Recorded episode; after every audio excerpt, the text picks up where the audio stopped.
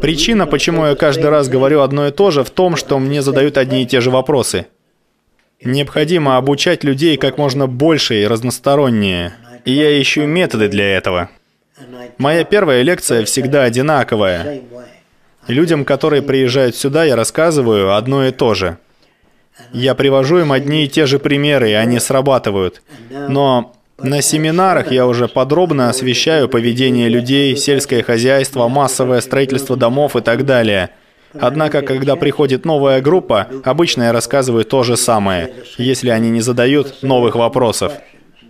Не то чтобы мне нравилось повторять одно и то же, но я должен рассказать им это, потому что это работает. Методы, которые я использую, работают. Если после моих слов все вдруг стали и вышли, это означает, что моя речь была основана лишь на моих собственных взглядах, а должно быть основана на их взглядах.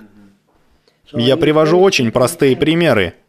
Если вы выросли в Германии, вы станете немцем. Люди понимают это.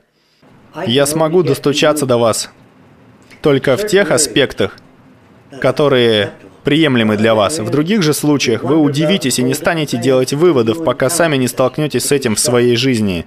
Я могу лишь ускорить этот процесс, не более того. Я не могу одной фразой привить кому-либо механистическую точку зрения, но со временем вы будете меняться заметно быстрее, чем были способны до прихода сюда. Вы будете по-другому смотреть на поведение людей. В народе говорят, что новые лидеры появляются в нужное время, как того пожелает Господь.